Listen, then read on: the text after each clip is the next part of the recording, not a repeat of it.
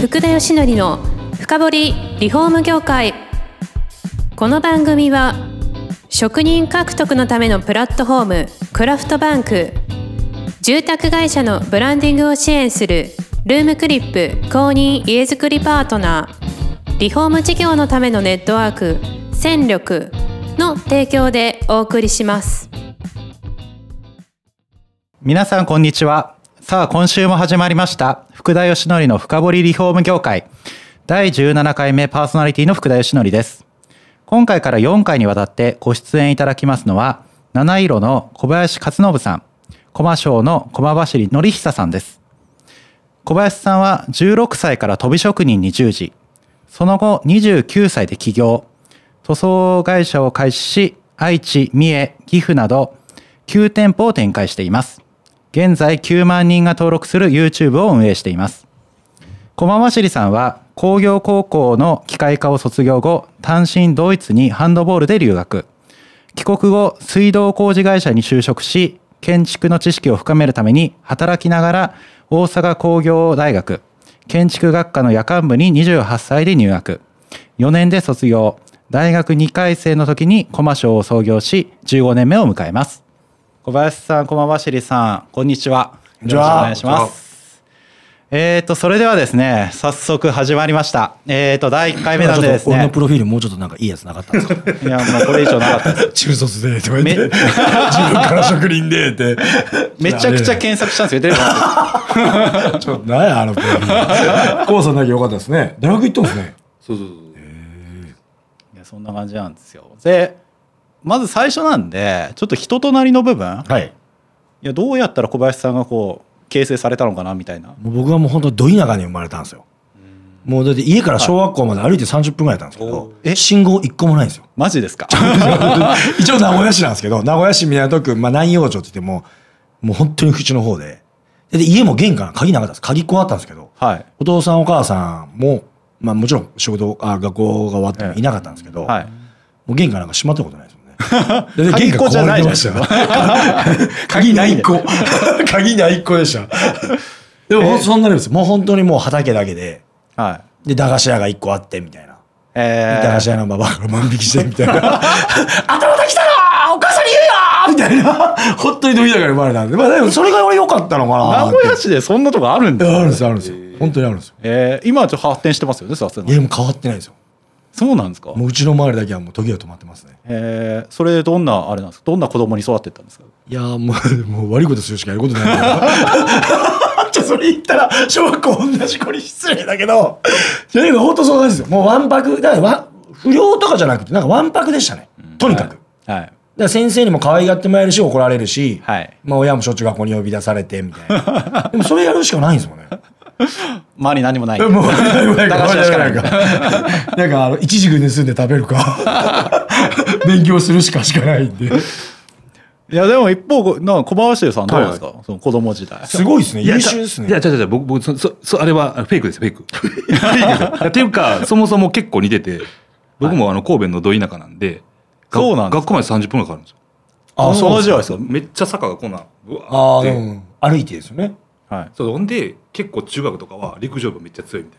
いな。へえ。で中学の先輩が僕ら3つ上かの中学の先輩があの浅原さんっているじゃないですか、 100メートル、そうそうあの人のはい後輩なんですよ、僕同じハンドボール部なんですよ、へあそうなんです結ね構優秀あなそうあの運動が結構盛んなところはあ。で、ハンドボールやって、そうそうそうえ留学したってすごいですよねすごいですよね。勝手になんかもう、え勝手になんかこの時点でブランディング違う。あ違う違う違うこの二人を並べたら、な違う違う違う意図は何なんですか僕への嫌がらせいや小林さんが一人嫌やから俺がついてきて俺家よりやら保護せ者る保し護者か保護感じない者保護者ランディングの戦略あそうです戦略ですはいそう一緒っぽいですね感じがはい。一緒一緒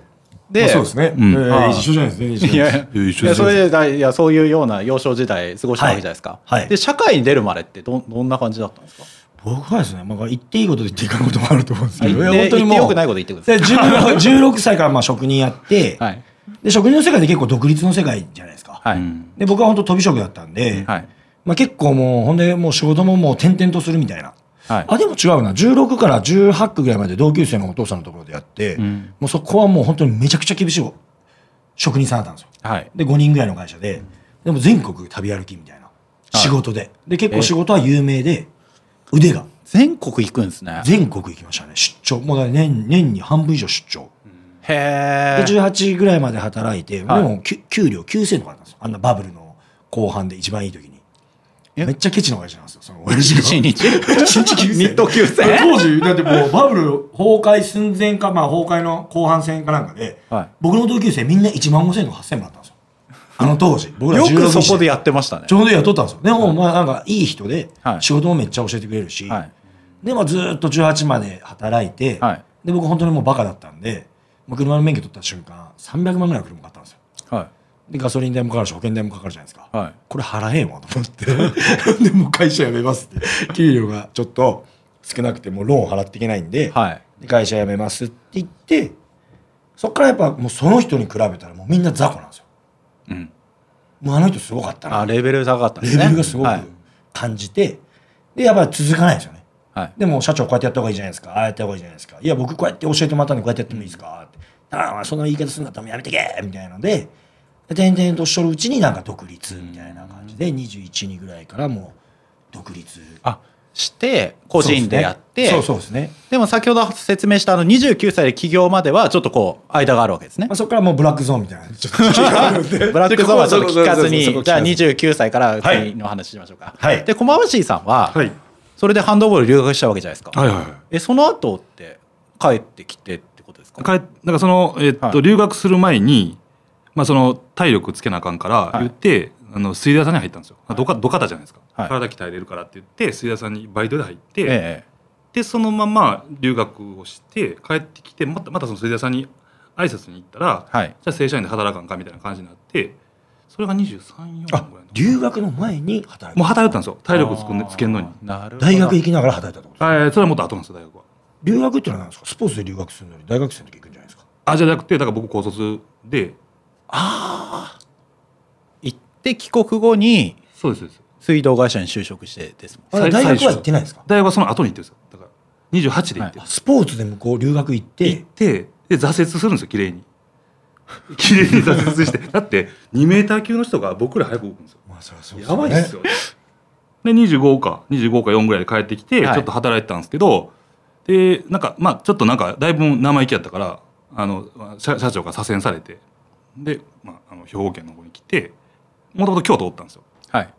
同じ会社ででこうあの兵庫県の方に帰ってきてでまあその後大学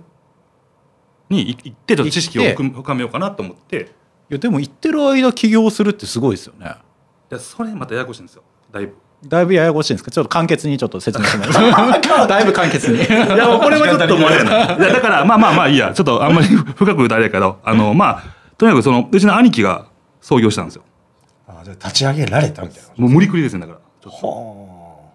それはあれですかじゃやっぱり自分の名前で駒と翔翔って飽きないみそたいれな3分で決めたんですよ。もうあ早く決めてくれって電話かかってきて。早く決めてくれって言われたから、 早く決めてくれって言うから、うーって、コマショーで行こうって言って。ほんで、コマが飽きないするで、コマショーで3分。ああそういうことですか。そうなんですねわかりやすいですねそうですそうです。え七色はどっから来たんですか七色はもう僕これこのところで言っていいかどうかわかんないです けど、もともと言ってよ知っくてないるとの思ばうんでっかりじゃなすけど、いですか南建設だったん です。はいはいそうですよね南建設だったんであの採用のコンサルタント入れたんですよ。はいならこんな南建設今時誰も新卒来ないですよってなって、じゃあどうするってなった時にまあちょっと若い子たちが憧れそうな社名、あそれで変えたんや。それで書いたんですよ。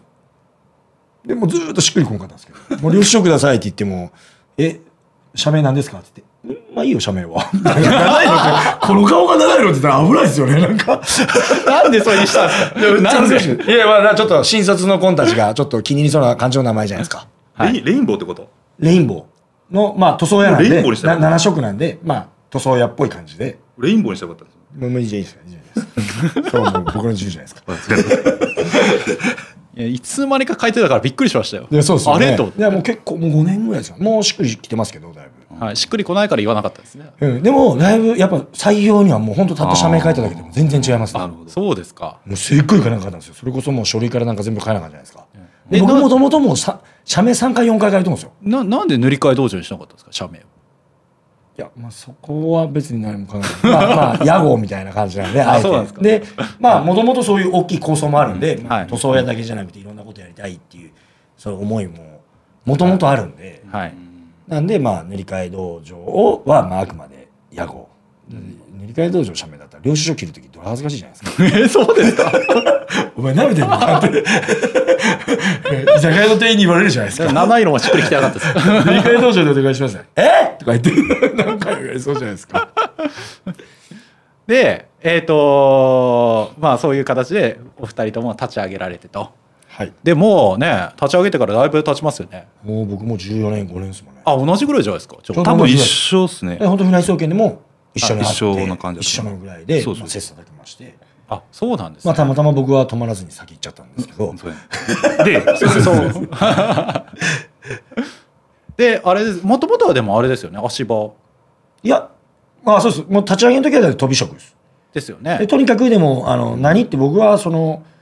別に塗装屋がやりたかったんじゃなくてお客さんと直接やりたかったんですよ、うーん。でリフォームなんていうのはもうもうもうもってのほか出てこんけどはい。もう飛び職をやってたからじゃあお客さんから何か直接仕事もらうことってなんだろうってあのあの当時神田正則とか知ってますあのなんとか実践塾とかああいう集客の本ですよね、はい。